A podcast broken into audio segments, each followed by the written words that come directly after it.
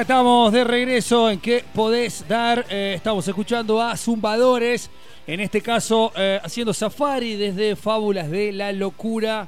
Enorme disco que editaron allá por el 2012. Ya este, habíamos compartido antes de irnos a la tanda eh, uno de los cortes que este, forman parte de la celebración por los 20 años de Frutilla y Almeja.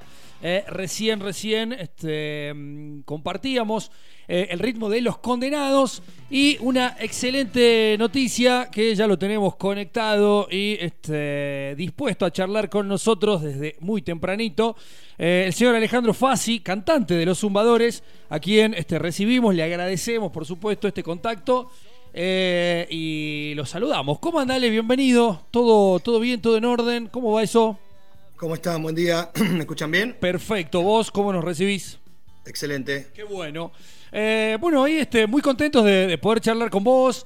Eh, una, una, banda que nos gusta y mucho. Eh, en lo personal, esa que pasaba ahí, Safari, es de mis preferidas.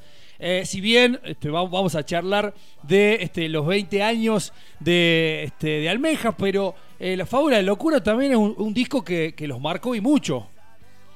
Bueno, sí, ese disco, este, bueno, em, lo editamos en el, marco de, la celebración de los 10 años de la banda en su momento.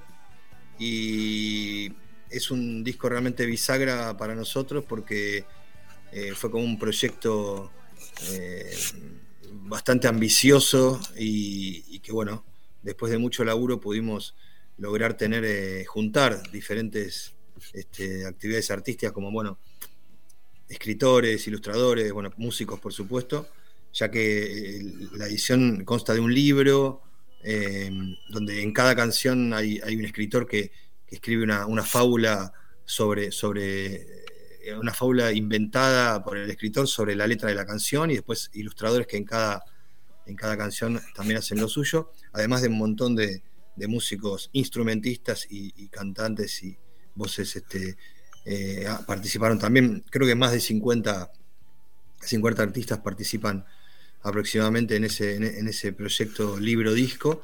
Eh, y sí, bueno, fue, fue realmente muy lindo y nos dio mucha satisfacción, ¿no? abrió muchas puertas y, ya te digo, hay, grandes invitados en, ese disco, muy lindas canciones y, bueno, son, son temas que, tocamos este, siempre en los shows y, y bueno, eh, ya te digo, eh, fue, fue, la, fue la celebración de, los primeros años de la banda en su momento, ¿no?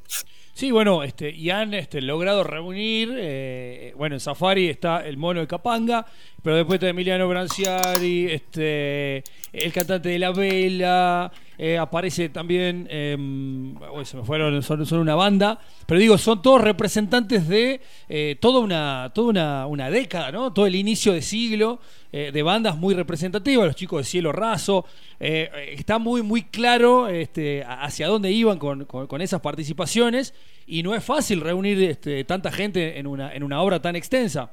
Rock and roll en, el arte, eh, digo, hay un peso específico del disco muy fuerte. Sí, sobre todo la, diversidad de, los invitados, bueno, en, lo que es la parte musical, como decías vos, también, bueno, está por un lado el Chizo de la Renga, están los uruguayos, bueno, este Roberto Muso del Cuarteto de Nos, Emiliano de No Te Va a Gustar, el enano de la Vela Puerca, después está por ejemplo, no sé, Jorge Serrano de Lo Decadente, Fernando Ruidad de Catupecu, Wallace de Masacre, está Richard Coleman, este, también una versión que hicimos. Bueno, hay músicos que están en la misma canción. Por ejemplo, eh, hicimos una versión de, Héroes, del clásico de, Bowie, eh, donde está eh, Wallace de Masacre cantando una, parte en inglés y Richard Coleman haciendo una estrofa en castellano, también un homenaje sobre otro homenaje de, de la versión que habían hecho en, los 80, Fricción, de, también esta canción. Así que, eh, qué sé yo, están los, chicos de Los Tipitos, Arbolito, Lula de Lucas Sativa. Bueno, hay, un montón de, invitados, este, ya te digo, en voces y, también. Qué está.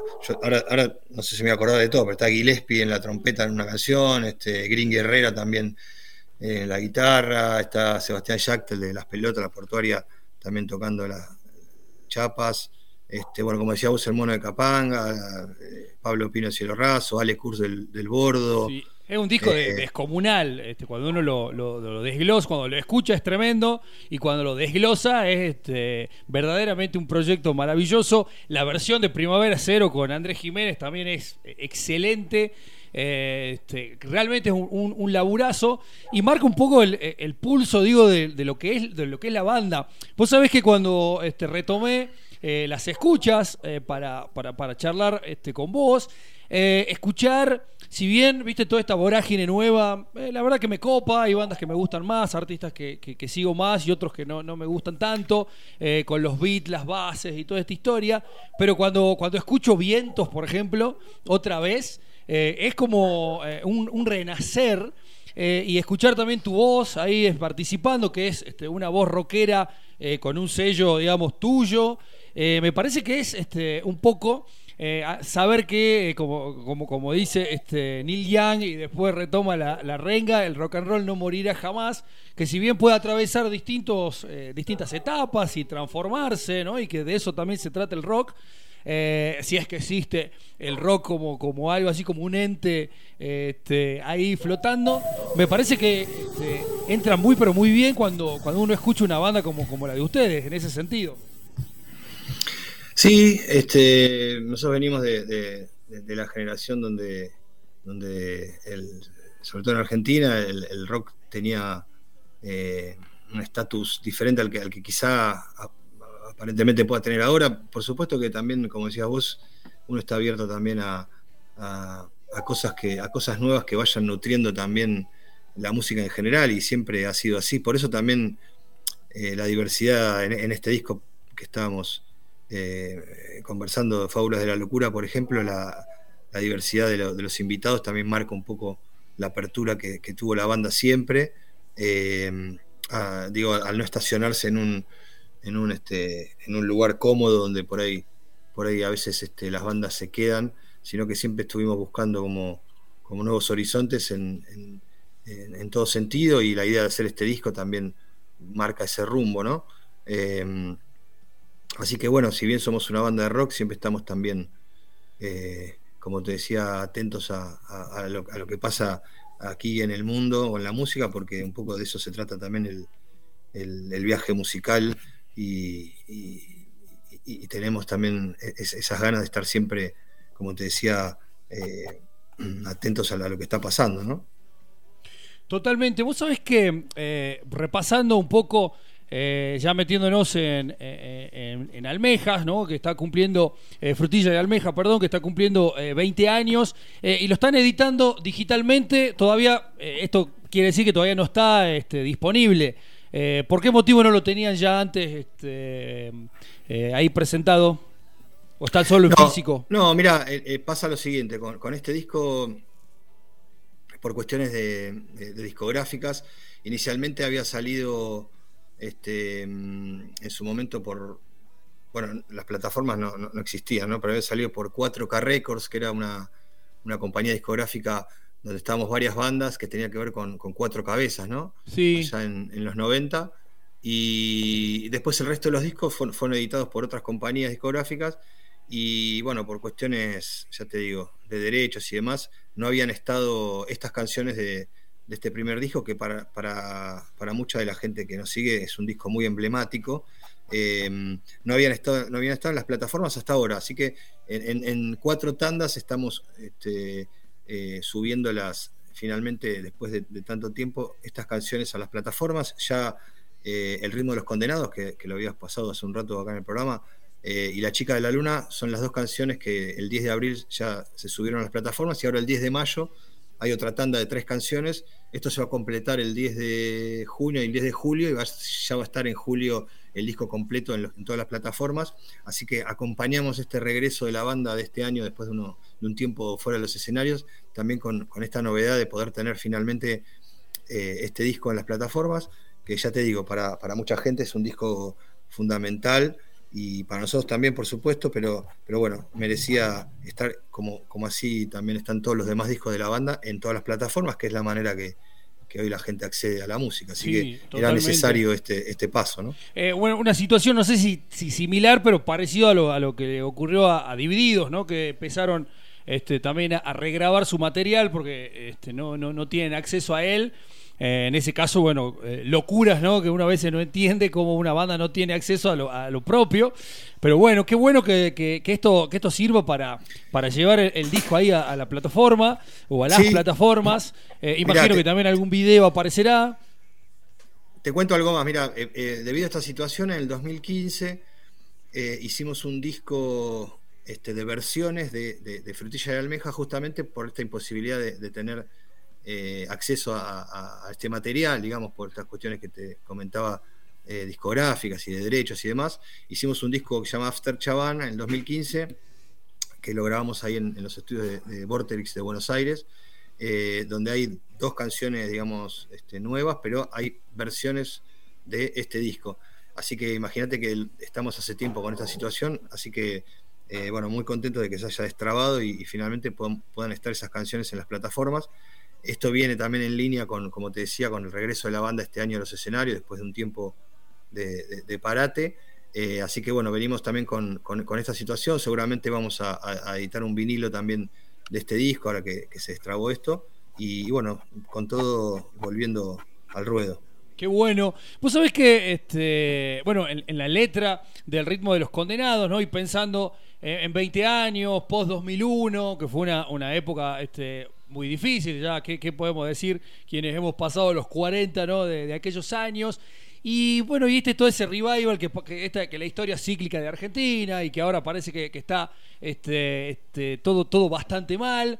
Yo tengo una mirada bastante más cauta respecto a eso. Por supuesto que estamos atravesando situaciones este, difíciles, pero creo que bastante alejadas de lo que fue el 2001 pero pensaba ¿no? en, cuánto tiempo falta para que el estanque rebalse este, parte de la, de, la, de la, letra y tranquilamente se puede este, traer a, estos tiempos ¿no? en, distintas este, circunstancias y ahí también eh, toman este, nuevo valor eh, lo que escribiste hace más de 20 años o, las canciones editadas eso me parece que también está, está muy bueno bueno, la historia de Argentina también ayuda, ¿no? sí, ayuda un poco. a, que, esas canciones tengan vigencia.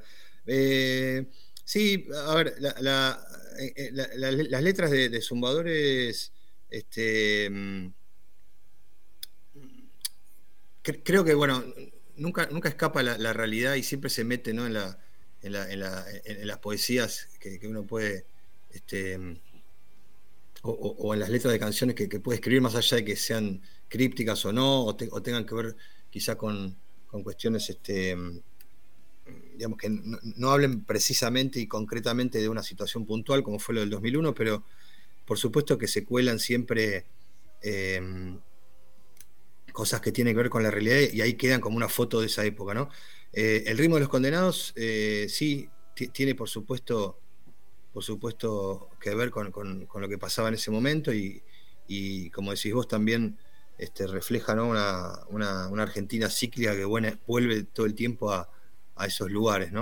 Eh, sí, eh, ya te digo, hay, canciones que a veces parece que están, están este, quizá, no sé, hablando de ciencia ficción o, de, inclusive canciones de amor o, diferentes tópicos, pero, pero que siempre reúnen este, elementos de ese momento en el cual fueron este, eh, escritas, ¿no? Y, el ritmo de los condenados no escapa a eso. Eh, así que sí, sí, tiene, tiene por supuesto que ver con esa época. Sí, y me parece que también ahí, este, volviendo al, papel o al lugar del rock, recupera eso que, insisto, no, eh, nada contra los nuevos movimientos, pero siento que hay una minoría dentro de, del, urbano o del reggaetón, si se quiere, bueno, no sé, el reggaetón sí, sí hay, pero me parece que no, es difícil encontrar este, una banda, se me cruza por ahí Trueno, Woz, ¿no? Como que, puedan llegar a, hacer eh, llevar adelante, digamos, esa, esa voz este, rebelde, de protesta, y después me cuesta eh, encontrar eh, alguien que refleje lo, que está pasando ¿no? Este, en, el día a día. Por eso el valor del rock siempre en esa, en esa, en esa fase. Bueno, sí, un poco lo que hablábamos antes, sí yo creo que, también se va, se, va, transformando un poco también en, estas nuevas expresiones, eh, de alguna manera con diferentes referentes que por ahí, como decís vos, tienen, tienen que ver con, con mensajes por ahí que van por ese lado y, bueno, creo que hay de todo. estamos también atravesando. E, esas nuevas expresiones musicales que, por, supuesto vamos eh, filtrando lo que nos gusta, lo que nos gusta más, lo que nos gusta menos. Em, pero, pero también, también creo que ahí se, también se aparecen como referentes que, tienen, tienen este, letras más interesantes.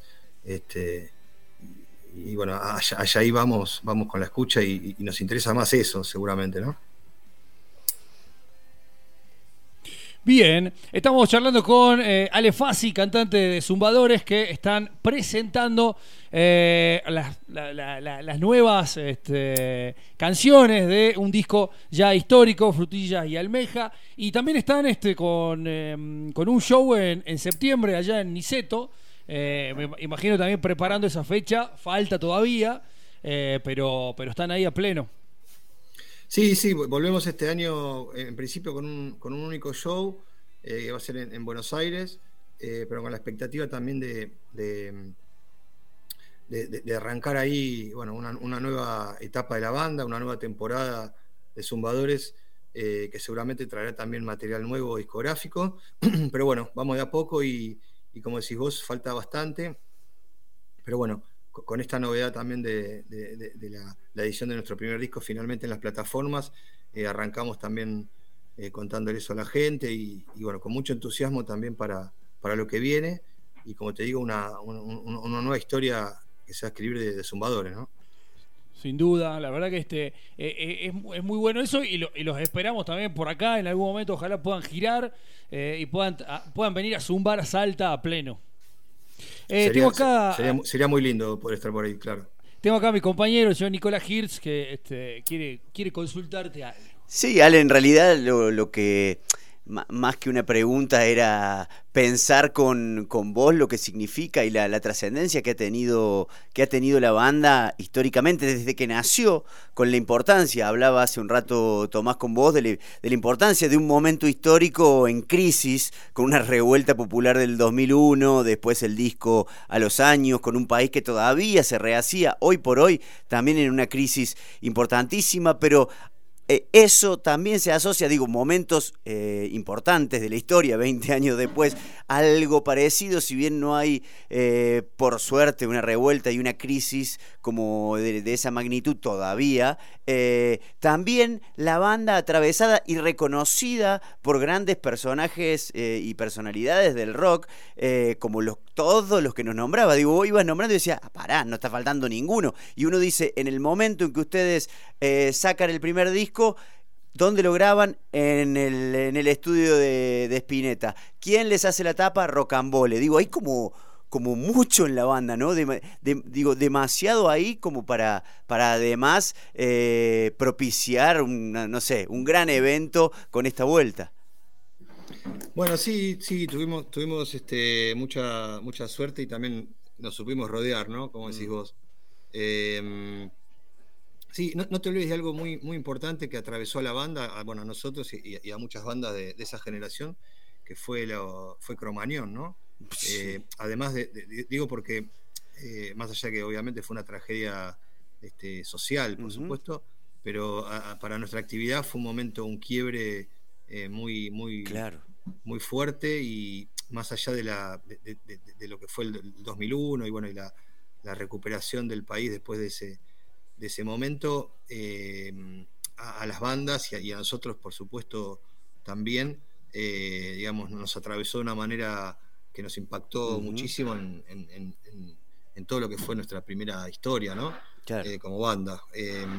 veníamos creciendo mucho y tocando en lugares como Cemento, o bueno, o el teatro acá de colegiales, hoy llamado Vorterix, este, digamos, creciendo de una manera como, como, bueno, como sucedía en, aquella época, ¿no? El recorrido de los, de los lugares este, en Buenos Aires y tocando también eh, de a poco en el interior también. Em, pero bueno, te quería sumar también esa, e, eso que, realmente fue, fue muy, muy, este, muy choqueante y, que a todos nos, nos, hizo como barajar y dar de nuevo y, bueno. Em, pero sí, tuvimos este, la suerte de poder poder este, tener experiencias, eh, ya te digo, de, sí. en, lo que tiene que ver con las grabaciones, y eso sí, como decías vos, el primer disco lo grabamos una parte en La Diosa Salvaje, el estudio ahí de Spinetta, este, en el barrio de Núñez, en Buenos Aires. Y, bueno, también con la producción de, mm, nos ayudó mucho, que es un primo hermano mío, el, Gonzo Palacio, saxofonista también este, histórico de, rock argentino. Em, y, bueno, es una época muy linda donde también este, teníamos un, búnker ahí en, el barrio de Villa Ortúzar. Eh, vivíamos varios de la banda ahí y, teníamos ahí la base de operaciones. Fue una, época muy, linda de, lo que fue la parte fundacional ¿no? de, claro, Claro, lo, importante que es, y, estaba muy bueno que lo remarques, para las bandas eh, de aquel momento, lo que sucedió en Cromañón. Eh, eh, sobre todo para, para el crecimiento, para la difusión, porque de, marcó un hito y marcó un antes y un después de lo que era la difusión y lo que era poder tocar en vivo asiduamente. Sí, la responsabilidad ¿no? de de, llevar a la gente a, ciertos lugares donde mm. antes por ahí quizá uno no estaba tan atento a las cuestiones de seguridad o, esos temas que, a partir de ahí fueron como trascendentales. Bueno, por supuesto, todos esos meses de incertidumbre de cómo, cómo se iba a volver al formato de, fue como una especie de una pandemia para las bandas. Eso pensaba, eh, sí. Eh, fue, algo así y, bueno, la recuperación fue muy lenta. Yo eh, recuerdo este, no sé, eh, había, por ejemplo un festival, yo vivo acá en Villa Gesell, en la costa argentina, había un festival en esta ciudad, eh, creo que fue el, esto fue en diciembre de 2004, creo que en, el verano de, ese, a los dos meses había un festival acá en Villa Gesell, que creo que se llevó a cabo, pero me acuerdo que, de una manera muy extraña, ¿no? Porque veníamos muy, muy cerca de esta, de esta, de esta tragedia y, y ya te digo, fue como un momento muy, muy difícil y, como una especie de pandemia este, para, para, las bandas. Así que, em, nada, mientras escuchaba tus palabras, también recordaba eh, esa salida, digamos, del 2001 a nivel país, pero también este, muy cerquita pasó esto que, fue como un golpe muy, muy, muy duro.